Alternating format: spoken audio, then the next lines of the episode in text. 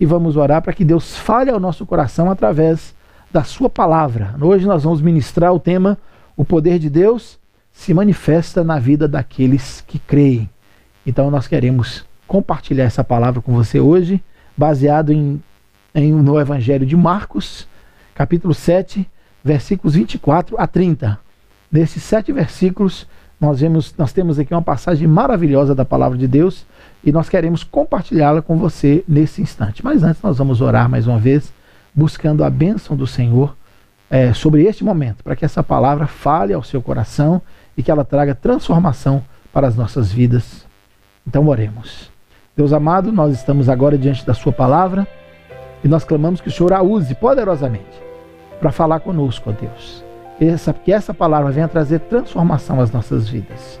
Deus amado, que aquilo que nós vamos ministrar agora não seja o conhecimento do homem, mas que seja o ministrar do teu Espírito em nossas vidas. Então nós pedimos a tua bênção, agradecidos, no nome do Senhor Jesus. Amém e amém. Muito bem, querido, nós vamos ler o texto. Marcos capítulo 7, versículos 24 a 30. E nós lemos assim: Levantando-se dali, foi para os termos de Tiro e Sidom.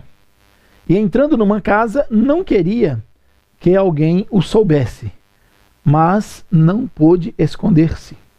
Porque uma mulher cuja filha tinha um espírito imundo, ouvindo falar dele, foi e lançou-se a seus pés. E esta mulher era grega, cirofenícia de nação, e rogava-lhe que expulsasse de sua filha o demônio. Mas Jesus disse-lhe: Deixa primeiro saciar os filhos, porque não convém tomar o pão dos filhos e lançá-los aos cachorrinhos. Ela, porém, respondeu e disse-lhe: Sim, senhor, mas também os cachorrinhos comem, debaixo da mesa, as migalhas dos filhos. Então ele disse-lhe: Por esta palavra, vai, o demônio já saiu de sua filha. E indo ela para sua casa, achou a filha deitada sobre a cama e que o demônio já tinha saído. Amém? Então nós vamos, com base nessa palavra, falar hoje o tema: o poder de Deus se manifesta na vida daqueles que creem. Né? Desde o final do ano passado, nós estamos é, expondo o Evangelho de Marcos nos domingos, é, assim como estamos expondo o livro de Atos na quarta-feira nos domingos nós temos é, falado, é, temos exposto né, o livro de Marcos. Estamos aqui agora no capítulo 7, versículos 24 a 30, e nós tiramos essa, essa ideia central do texto, que é o poder de Deus se manifesta na vida daqueles que creem. Então, começando é, já esta palavra, nós podemos observar, conforme a própria palavra de Deus, que sem fé é impossível agradar a Deus. Né? Esse texto está em Hebreus 11, 6 e é uma afirmação maravilhosa da palavra do Senhor. Sem fé é impossível agradá-lo. Então, todo aquele que busca o Senhor precisa buscá-lo por fé. O versículo diz assim: Ora, sem fé é impossível agradar-lhe, porque é necessário que aquele que se aproxima de Deus creia que ele existe e que é galardoador daqueles ou dos que o buscam, né? Ele ele premia, ele abençoa aqueles que o buscam. Então essa afirmação, queridos, é, da palavra de Deus, ela confirma também, ela é, confirma o texto, né, o tema deste sermão, né, que o poder de Deus, de fato, se manifesta na vida daquelas pessoas que ousam acreditar em Deus, né? Outro aspecto é, deste tema é o fato de que a fé sempre vem acompanhada de uma atitude humilde. Nesse texto nós também vamos observar é, este aspecto, né? Aqueles que buscam ao Senhor precisam fazê-lo com humildade. Deus espera de nós uma atitude de humilhação, porque a palavra de Deus também diz que aqueles que se humilham serão exaltados, né? É, a palavra de Deus diz também que Deus resiste ao soberbo, né? mas ele dá graça aos humildes. Isso está registrado no livro de Tiago, capítulo 4, versículo 6. Então, quando nós é, encontramos esse, essa ideia central nesse texto da mulher Ciro-Fenícia, né, é, nós observamos que é, essa ideia central ela confere com outras verdades da palavra de Deus que nos servem como justificativa, então, para pregar esse tema, que o poder de Deus se manifesta na vida daqueles que creem. A palavra é, de Deus nos ensina aqui nesse texto, queridos, que é a primeira vez né, que, que, que Marcos, pelo menos que o evangelista Marcos, é, narra Jesus é, indo para uma região fora do território de Israel. Né? Ele atravessa a fronteira de Israel e entra no território da Fenícia. Né? né ele, ele sai dos, dos termos de Israel e vai para a região de Tiro e Sidom, duas cidades localizadas ao norte da Fenícia. Muito bem. A, a causa de Jesus ter ido para essa região, o texto deixa isso bem claro. Jesus tinha a intenção de ficar é, recluso, é, ter um tempo de, é, de maior é, é, tranquilidade com os seus discípulos, certamente para ensiná-los é, algumas outras lições, mas o fato é que Jesus não consegue ter esse momento de, de tranquilidade, porque logo que a mulher soube que Jesus estava na cidade, na região, ela foi até Jesus, né? Então, mas o motivo principal de Jesus ter saído, né, além de ensinar os seus discípulos, Jesus sempre fazia isso para ter um tempo de, de paz, de sossego para ele mesmo, para o seu corpo, para a sua mente, também aos seus discípulos, é que no texto anterior que nós pregamos no domingo passado, é, fariseus e escribas enviados pelas autoridades judaicas foram até né? E lá, é, vendo Jesus é, curar as pessoas e se envolver com as pessoas para abençoá-las, nós vemos que eles é, começaram a acusar Jesus de não guardar a tradição dos antigos mestres, dos antigos rabis. Né? Então eles questionavam a autoridade de Jesus, diziam que Jesus não tinha autoridade para fazer aqueles milagres em nome de Deus, porque não guardava a tradição da religião judaica.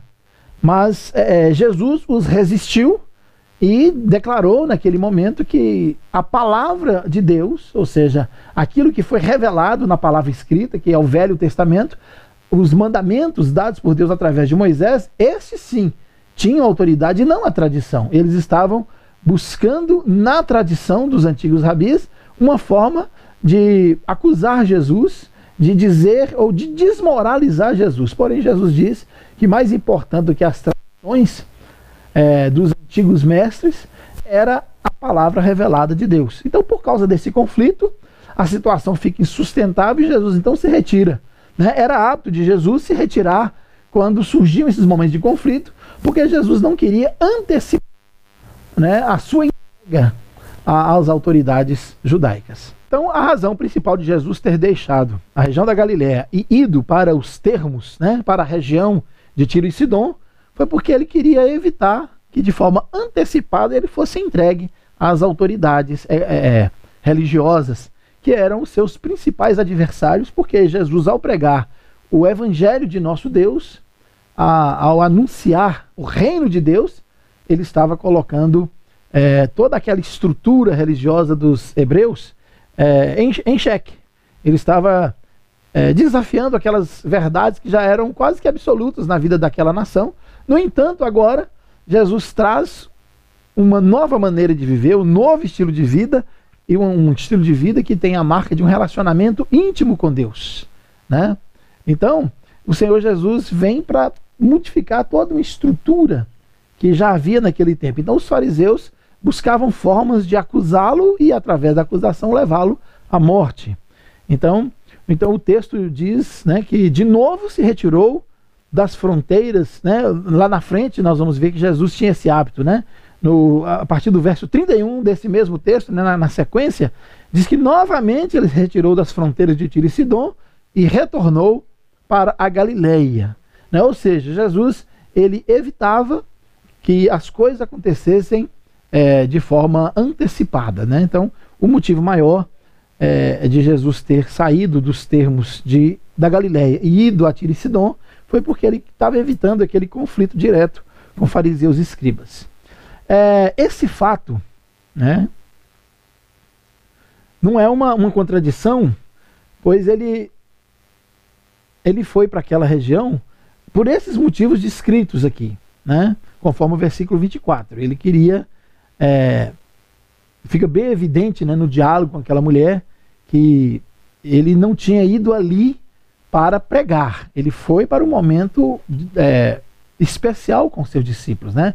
Então Jesus não foi para aquela região para pregar, Jesus estava cumprindo a palavra de Deus fielmente. A palavra de Deus dizia que ele veio para os judeus. Em primeiro lugar, ele veio para os judeus. O próprio Jesus afirmou isso, ele veio para os judeus. Né? Nós vamos ler isso em João capítulo 1. Então, no próprio versículo 24 que nós lemos, é, ele, foi, ele diz né, que ele foi enviado, senão as ovelhas perdidas da casa de Israel. Né? Então essa verdade fica bem evidente. Então não é uma contradição. Jesus ele não foi ali para pregar a, aos fenícios, né, aos gentios. Ele foi para ter um tempo com os seus discípulos, um tempo de paz, para que ele pudesse arquitetar as próximas estratégias de como ele ia realizar é, ou continuar a sua obra. É, gostaria de falar um pouco sobre Tiro e Sidom. Que cidades são essas? Né? Talvez você tenha essa curiosidade. Então são cidades que estão situadas, eu disse isso antes, né, na Fenícia, onde atualmente é, é, é, é o Líbano. Né? Hoje, geograficamente, aqui é a região onde está localizado o país, o Líbano. Né? É, as cidades ficam cerca de 38 quilômetros uma da outra. Né? E apesar de fazerem parte da Fenícia, né, nos dias de Cristo, elas eram cidades independentes e elas tinham seus próprios reis. E detalhe, eram cidades rivais, né, por causa do comércio, por causa do porto que elas tinham, por causa dessa questão financeira, havia uma rivalidade, apesar de serem cidades irmãs e todas as duas fazerem parte da Fenícia, né, mas eram cidades rivais. É, Sidon era famosa pelo, pelo seu comércio, né, é, por sua grande riqueza, né, e ela se tornou um grande centro de ciências e também de artes, devido ao seu poder financeiro. Tiro, por sua vez, é a mesma cidade cujos, cujos reis, nos dias de Davi e Salomão, fizeram acordo com Israel, fizeram acordo com esses reis. Né? E nesse acordo eles forneciam madeira e também os artesãos, né? os, aquelas pessoas que tinham habilidade de trabalhar com madeira para Israel. E Israel, por sua vez, é, enviava cereais, né, alimentos, para que é, os reis de, de, Tiro ou o rei de Tiro pudesse é, satisfazer a necessidade, essa necessidade específica do seu povo. Né? É, o rei Etbaal, sucessor do rei Irão dos dias de Davi, ele, ele continuou, né? quando ele assumiu o trono, ele continuou essa aliança é, já depois que o reino de Deus, ou a nação de Israel, estava dividida em dois reinos. Né? Tinha o reino do norte, que era Israel, né, chamado do reino e reino de Israel, as dez tribos, e as tribos de Judá e Benjamim compunham o reino do sul, que era chamado reino de Judá. Então Israel se transformou em dois reinos, reino de Israel, reino de Judá, e esse rei chamado Etbaal, que é filho do rei Irão, ele, quando Israel dividiu, ele fez um acordo com o reino do norte, né, das dez tribos de Israel. E, inclusive, essa aliança foi firmada com o casamento de Jezabel, sua filha, com o rei Acabe. E nós sabemos que essa aliança trouxe consequências terríveis, porque foi a partir dessa aliança que se introduziu o culto a Baal na nação de Israel. E essa idolatria trouxe consequências terríveis. Né? A, idolatria fez com que Israel depois fosse punida com o juízo de Deus. A, o reino do norte foi destruído né, pelos, é, pelos assírios e o reino do sul, né, o reino de Judá, foi também destruído e o seu povo feito escravo é, pelo reino babilônico. Né, por cerca de 70 anos, Israel viveu como os, os israelitas viveram como escravos em Babilônia, né, sob o, o jugo, sob o domínio de, dos, dos, dos reis, né, dos nobres, dos reis é, da Babilônia. Então, no território da Fenícia, né, que é esse território onde estão localizadas essas duas cidades, é, ela fazia fronteira com toda a região da Galileia, né, ela circundava é, a região, toda a região da Galileia. Né, e, a, e a Fenícia fazia parte da Síria, né? país um, é, da cidade natal do apóstolo Paulo. Outra curiosidade sobre essas cidades é que o profeta Elias é, procurou essa região é, da mesma forma que Jesus, numa época de, de dificuldades, de, de, de, lutas, de problemas, ele também se retira, ah, por ordem de Deus, para uma cidade chamada Serepta. Serepta fica exatamente entre a cidade de Tiro e Sidom. Né? Então era comum é, homens de Deus se refugiarem fora é, de Israel, atravessando a fronteira, porque era o país mais próximo. Nós temos as referências bíblicas disso, né? Primeira, primeiro livro de Reis, capítulo 17, verso 9, e também Lucas 4, 26. Então, aqui estão algumas descrições sobre essas duas cidades, cidades as quais Jesus foi para aquela região e, e é onde se passa, então, todos esses acontecimentos. Então, como, como Elias, Jesus também foi se refugiar em tempos de dificuldade na região que fazia fronteira com a Galileia. Então, em primeiro lugar, com base nesse tema, né, o poder de Deus se manifesta na vida daqueles que creem. É que a verdadeira fé, ela é provada. Então, em primeiro lugar, guarde esse subtema. A verdadeira fé, ela é provada. Né?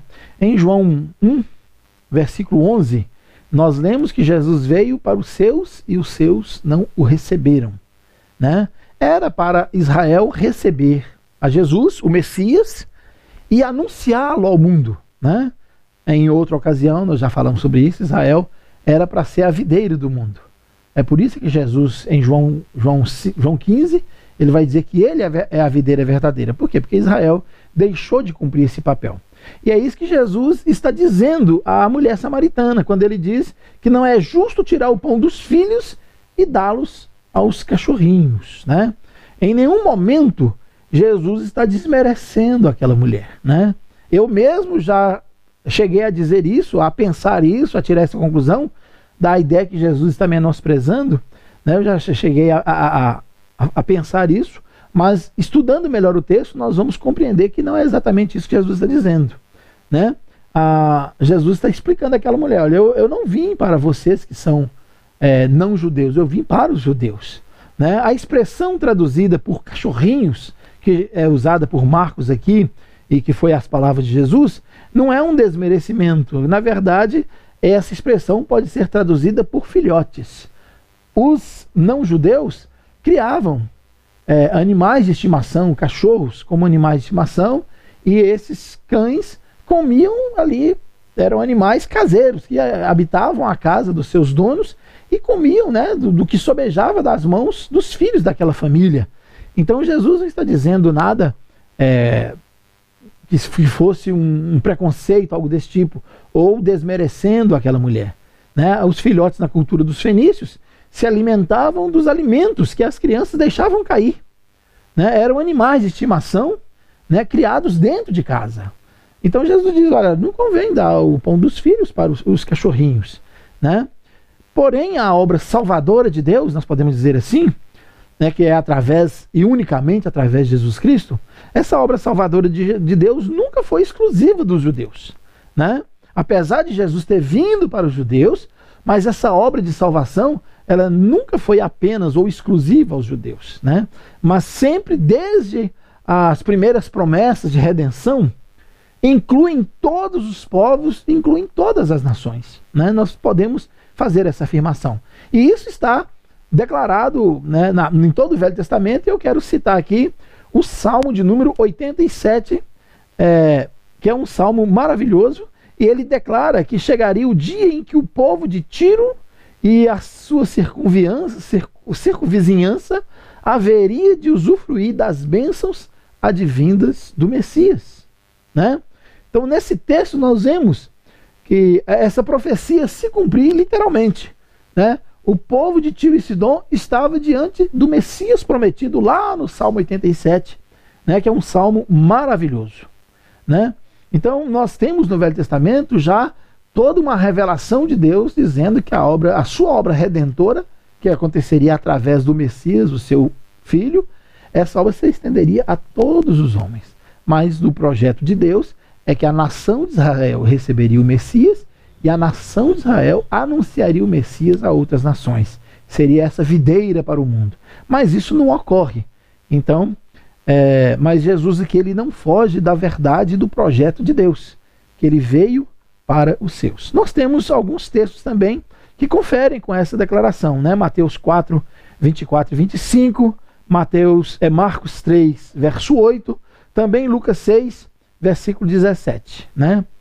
É, em todos esses textos, é, nós temos a narrativa é, de Jesus presente nessa região. E no texto que eu gostaria de ler com vocês, é o texto de Ezequiel, no capítulo 18, versículo é, 23. Diz assim: ó, deseja, deseja, aliás, primeiro eu vou ler o, o. É isso mesmo, Ezequiel 18. Desejaria eu, de qualquer maneira, a morte do ímpio? Diz o Senhor Deus: Não, não desejo antes que se converta dos seus caminhos e viva, né? Antes que se converta dos seus maus caminhos e viva. Então Deus lá através do profeta é, Ezequiel já havia feito essa declaração. Também nós temos no Novo Testamento, na segunda carta de Pedro, no capítulo 3, verso 9, nós lemos: O Senhor não retarda a sua promessa, ainda que alguns a tenham, a, a tenham por tardia, mas ele é longânimo para conosco, não querendo que alguns se percam, senão que todos venham a arrepender-se. Então, notem a palavra de Deus aqui declarando que Deus deseja que todos se arrependam e sejam salvos, né? Então, o Senhor Jesus, ao fazer essa declaração, ele está dizendo àquela mulher: Olha, eu vim primeiramente para os judeus, eu não vim diretamente para vocês, né? Mas Jesus vai mostrar essa outra realidade que Deus ama a todos e deseja salvar o mundo, quando Deus então, quando Jesus então faz o um milagre, atendendo à necessidade daquela mulher, atendendo ao pedido que ela fez, né? Então o texto de Marcos diz que essa mulher soube da presença de Jesus, né? E certamente ela já andava descrente dos seus deuses, né? Dos deuses da sua, do seu povo, da sua religião, e ela agora buscava em Jesus a libertação para sua filha.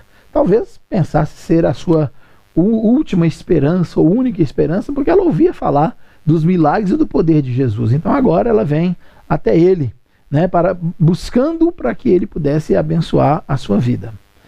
Marcos, né, o evangelista Marcos, ele a descreve como grega né, e diz que ela é Ciro-Fenícia. Né? Na verdade, irmãos, essa expressão ela merece atenção aqui. É importante nós falarmos sobre ela. Não que ela fosse grega de fato. Né? Uma mulher grega pode ser entendida como uma mulher gentia ou que não fosse judia. É apenas isso. Né? E, na verdade, ela era natural da Síria, nascida ou residente na região da Fenícia. Por isso, então, Ciro Fenícia. Então, essa expressão, uma mulher grega, no caso aqui do texto de Marcos, se refere basicamente a uma mulher que não fosse judia, mas que era é, uma mulher síria, mas nascida na região da Fenícia. Então, o texto diz que essa mulher pediu ajuda. Marcos descreve aqui, né, é, dessa maneira nós lemos no português, ela rogava-lhe mas segundo os especialistas na língua grega, a, a forma que, Paulo, que Marcos escreve no texto é como se ela estivesse insistindo continuamente a Jesus. É por isso que lá em Mateus, na narrativa de Mateus, os discípulos chegam a pedir a Jesus que a dispensem, porque ela já estava há muito tempo solicitando ajuda, né? Então, Marcos ele não cita esse detalhe, mas na sua maneira de escrever, ele deixa claro na língua original que era um pedido insistente. Ela insistia com Jesus que Jesus a abençoasse. Então, como eu expliquei anteriormente, né, o termo é, cão foi abrandado né, para cachorrinhos ou filhotes. Por que, que Jesus fala dessa forma? Porque os judeus, de uma forma geral, quando falavam dos povos ali vizinhos, eles os chamavam de cães. Por quê?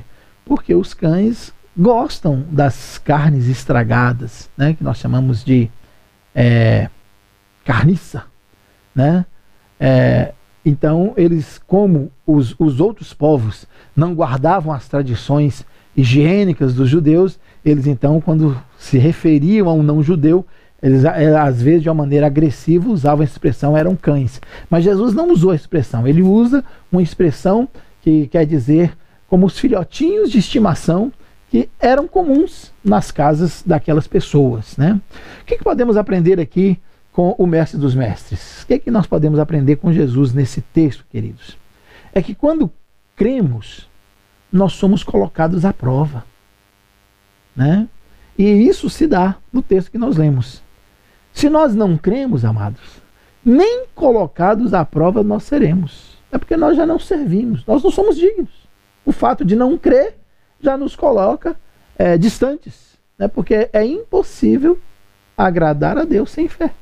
Então, quando Deus prova, é porque Deus viu fé nesta pessoa. E é isso que acontece aqui. Né? Quem se aproxima de Deus, nós já lemos o texto, precisa fazê-lo por fé. E é isso que nós vemos aqui. Jesus queria também mostrar aos seus discípulos é, o que Deus espera de nós são atitudes. Né? Que tipo de atitude nós podemos notar aqui no texto? Aquela mulher mostrou uma atitude que nós precisamos ter se quisermos as bênçãos de Deus. Uma atitude de humilhação. Né? Deus é um Deus grande e poderoso, que não precisa de nós. É um Deus que não tem necessidades. É um Deus que poderia simplesmente virar as costas para a humanidade e nos deixar é, perder. Sermos condenados ao inferno diretamente. Mas Deus não é assim. Né? Deus nos estende a sua graça, a sua misericórdia, a sua bondade, o seu maravilhoso amor. E porque Ele nos ama, então ele, ele nos permite né, que nós o busquemos, e ele diz: Buscar-me-eis e me achareis quando me buscardes de todo o vosso coração. Então, que atitude Jesus queria ensinar aos seus discípulos que eles precisavam ter ao buscar ao Senhor? Uma atitude de humilhação. É por isso que em, outros, em outras passagens nós vamos ver Jesus dizendo que quem quiser ser grande precisa ser simples e humilde como uma criança, porque no reino né, os humildes é que são exaltados, né, e aqueles que são grandes, eles Deus resiste aos soberbos. Né? Nós já lemos esse texto aqui também. Então, atitude de humilhação, de submissão, de reconhecimento do poder de Deus, do reconhecimento da autoridade de Cristo. Né? É isso que Deus espera ver em nós, que nós nos submetamos ao senhorio, à autoridade dele. Se nós buscarmos a Deus e não tivermos essa atitude de humildade, de humilhação diante dele, dificilmente nós alcançaremos aquilo que, que clamamos do Senhor. Né? Precisamos entender que, sendo Ele Senhor, Ele vai operar a sua vontade em nós, quando e da forma que Ele determinar. Então aquela mulher, ela vem até Jesus numa atitude de submissão. O texto que nós lemos diz que ela se prostrou aos pés de Jesus. Né? Então Jesus a atende. Jesus provou a fé daquela mulher. Por que nós podemos dizer isso? Porque nós sabemos que Jesus conhecia os corações das pessoas. Né? Há vários textos nos evangelhos que dizem que Jesus, conhecendo o coração daquelas pessoas, ele agia. Então nós vemos que Jesus conhecia o coração daquela mulher. Jesus sabia da autenticidade do seu, da sua necessidade. Jesus sabia do, do, do grande anseio que havia no seu coração. Mas Jesus não a atende de imediato. Jesus a coloca diante de uma prova. E ela passa com louvor. O Senhor Jesus diz: diante da sua palavra, vá. O demônio já saiu da sua filha. Ou seja, Jesus reconhece o coração, conhece, reconhece a atitude dessa mulher e a abençoa. Amém? Então, em primeiro lugar, essa verdade fica bem explícita no texto. A, a fé, a verdadeira fé, ela é provada. Em segundo lugar, a verdadeira fé, ela é, então, aprovada. Se ela é provada, a verdadeira fé será aprovada. Né? É outra verdade que nós observamos aqui no texto. Né? É, nós não sabemos é, qual foi a, a, reação que os discípulos de Jesus tiveram. Né? Aqui nesse texto, não. Quando vamos então para Mateus ou para Lucas, que são textos mais bem explicados, mais amplos, nós vamos ver que os discípulos ficaram até sem paciência com aquela mulher. Né? Ela não era judia, eles ainda tinham isso muito nas suas mentes, né? O Messias veio para os judeus. Essa era a verdade que estava no coração deles. Então, Jesus pede que Jesus a dispense logo, atenda essa mulher logo, se livre dela, porque ela está incomodando. Né? No texto de Mateus diz isso. Aqui no texto, é, Marcos não traz comentários a esse respeito. Mas o fato é que a resposta daquela mulher, ela agradou a Jesus. E é isso que é mais importante. Né? Jesus não, não ficaria surpreso de forma alguma com a, com a atitude humilde daquela mulher, porque ele conhecia o coração dela. Né? Ele já sabia que ela ia agir daquela forma, mas Jesus a colocou à prova. A fé daquela mulher seria também um exemplo para os seus discípulos e para outras pessoas que por um acaso estivessem ali. Né? A resposta da mulher foi uma resposta de fé, uma atitude de humilhação e de quem realmente acreditava. Né? Foi uma resposta de quem tem, quem, de quem tinha consciência da sua condição. Ela tinha uma grande necessidade, uma necessidade que certamente não foi suprida, não foi absorvida pela sua religião, pelo seu povo, por quem quer que seja. Então ela via em Jesus uma, uma resposta à sua necessidade. Né? Então ela tinha pleno conhecimento da sua condição. Foi a resposta de quem sabe que está diante do único que pode mudar a história da sua vida. Né? E é essa atitude que Deus espera ver em nós, que nós o busquemos como único Senhor e Salvador. Né? Tudo que ela precisava e pedia era uma migalha das bênçãos que já estavam à disposição dos judeus. Uma migalha. Né? O sobejo que caía das mãos dos filhos e que os cães lambiam. É interessante, ela não se sente é, é, é desprestigiada, ela não se sente humilhada, ela já estava ali com uma atitude de humilhação diante do Senhor Jesus. Então o Senhor Jesus reconheceu naquela mulher uma fé genuína, uma fé verdadeira, conforme nós podemos observar lá no capítulo 15 né, de Mateus 28. Então respondeu Jesus e disse: Ó oh, mulher, grande é a tua fé. Estou usando o texto de Mateus para elucidar melhor os fatos que ocorrem aqui em Marcos, né? Então Jesus diz: Seja isso feito para contigo como tu desejas. E desde aquela hora a sua filha ficou sã. Que coisa tremenda, irmãos.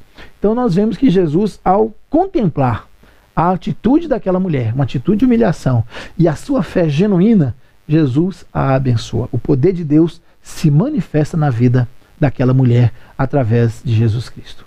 É interessante que o texto diz que enquanto Jesus falava, né, o texto não diz, ele mostra isso, que enquanto Jesus falava, o demônio saiu. E aqui nós temos algo maravilhoso que nós precisamos aprender. Né? Nós podemos observar que Jesus que é o Senhor do tempo, né? porque ele havia curado uma mulher que tinha uma enfermidade há 12 anos, né? então não tem, não tem tempo limite para Jesus, ele é o Senhor do tempo.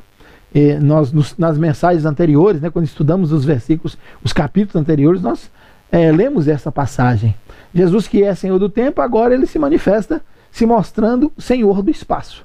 Jesus não precisava estar diante do demônio para repreendê-lo.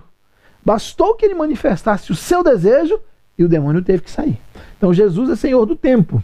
Jesus também é Senhor do espaço. Ele mostra todo o seu poder, toda a sua divindade, pois a sua vontade foi exercida sem que houvesse nenhuma resistência por parte de Satanás. Jesus não repreendeu Satanás. Ele apenas exerceu a sua vontade. Eu quero que seja assim. E foi. Então Jesus ele se mostra absoluto.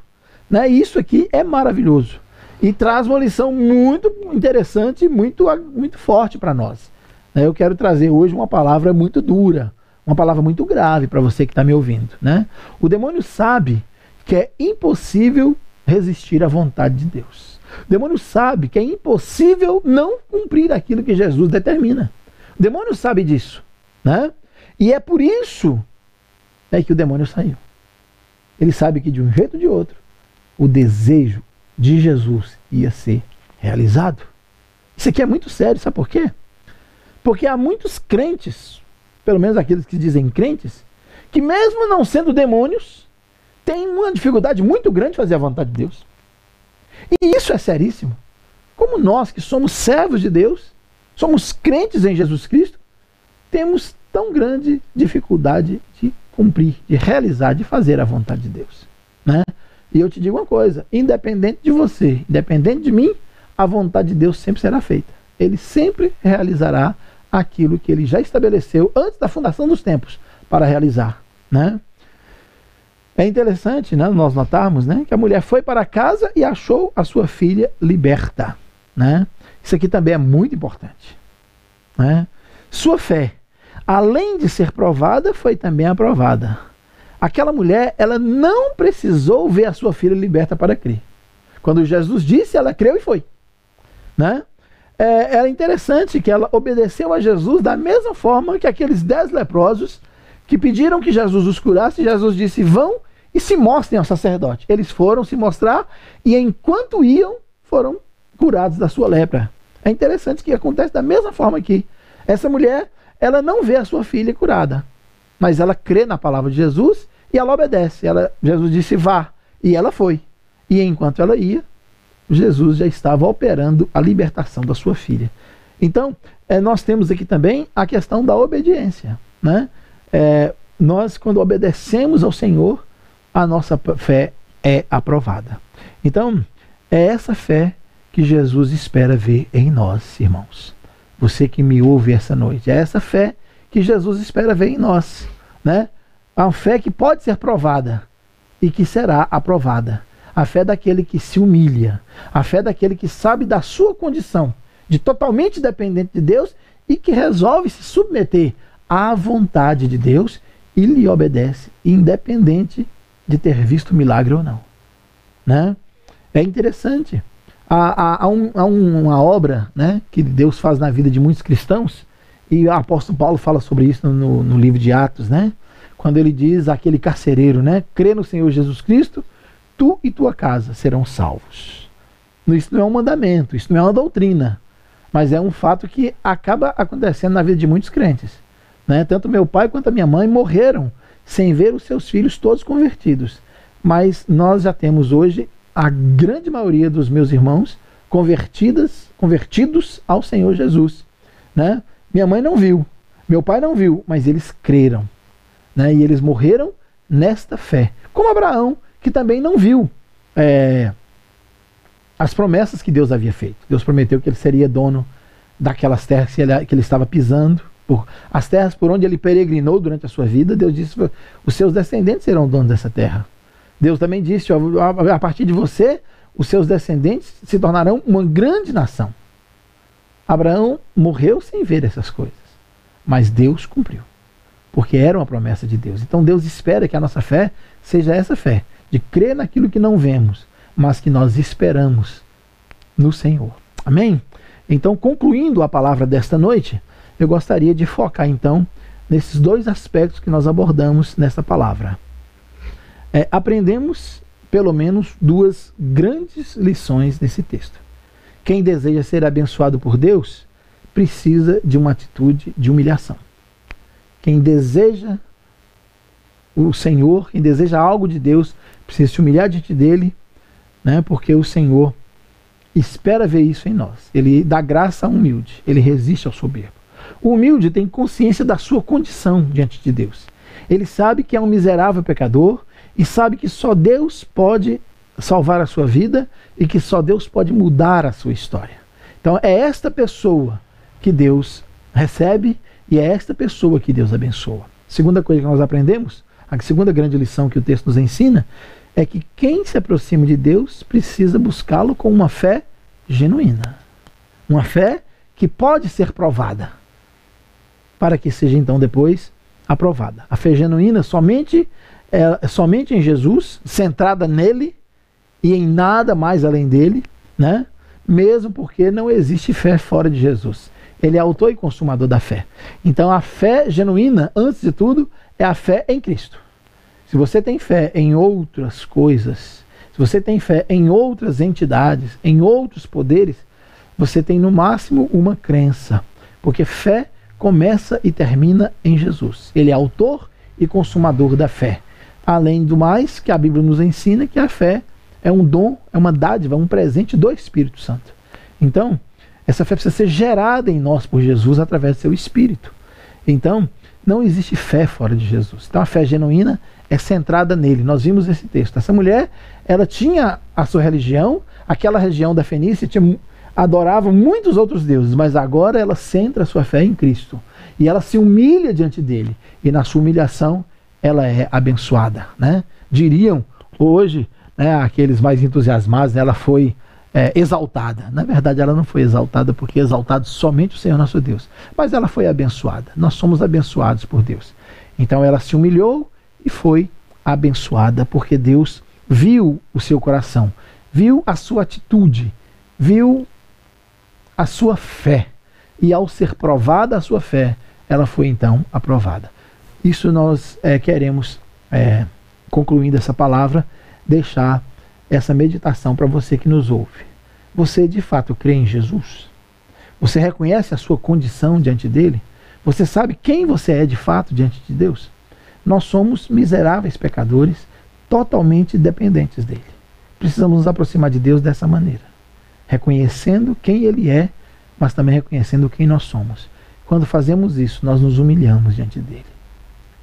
E quando nos humilhamos, nós estamos com a atitude correta. É aí que a nossa fé vai ser provada e aprovada. Que Deus abençoe grandemente a sua vida. Eu gostaria agora de orar por você e por sua família, para que o Senhor complete essa palavra conforme a necessidade de cada pessoa que está nos ouvindo essa noite. Vamos orar? Oremos. Amado Deus e Pai, te damos graças, Senhor Deus, por este momento tão precioso diante da Sua palavra, de lições tão profundas e sérias que nós temos. Que o Senhor aplique essa palavra, meu Deus, conforme segundo a necessidade que cada pessoa que nos ouve essa noite tem. E também aqueles que ouvirão e assistirão depois. Que essa palavra, Senhor Deus, possa alcançar o coração dessas pessoas e que o Senhor possa ver em nós esta fé genuína, essa fé que é provada, como nos dias que nós estamos vivendo hoje. Nós vivemos dias de, de inquietação, de preocupações, de ansiedade de pessoas doentes, de pessoas tentando fugir da enfermidade. Vivemos dias, ó Deus, de dúvidas quanto à economia do país. Vivemos dias, ó Deus, onde as pessoas não sabem se terão o salário amanhã, se terão o que comer depois de amanhã. Nós sabemos que já há muitas pessoas passando lutas e dificuldades. E, e são nesses momentos que a nossa fé é aprovada. E nós queremos ser aprovados. Nós queremos permanecer crendo que o Senhor, que um dia nos chamou da morte para a vida, que nos tirou do império das trevas e nos trouxe para o Filho do seu amor. Nós queremos continuar crendo que o Senhor é quem nos sustenta. O Senhor é que vai nos manter. O Senhor é que vai fazer tudo o que nós necessitamos. Por isso nós nos prostramos diante de Ti, Pai, para clamar que o Senhor continue a ministrar a Tua palavra em nossos corações e que o Senhor encontre em nós corações humildes, simples, que possam receber a Tua palavra, crer no Senhor e aplicá-la na nossa maneira de viver. Nós pedimos tua bênção, agradecidos, no nome do nosso amado Senhor e Salvador Jesus, a quem nós damos a honra, a glória e para todos sempre. Amém e amém.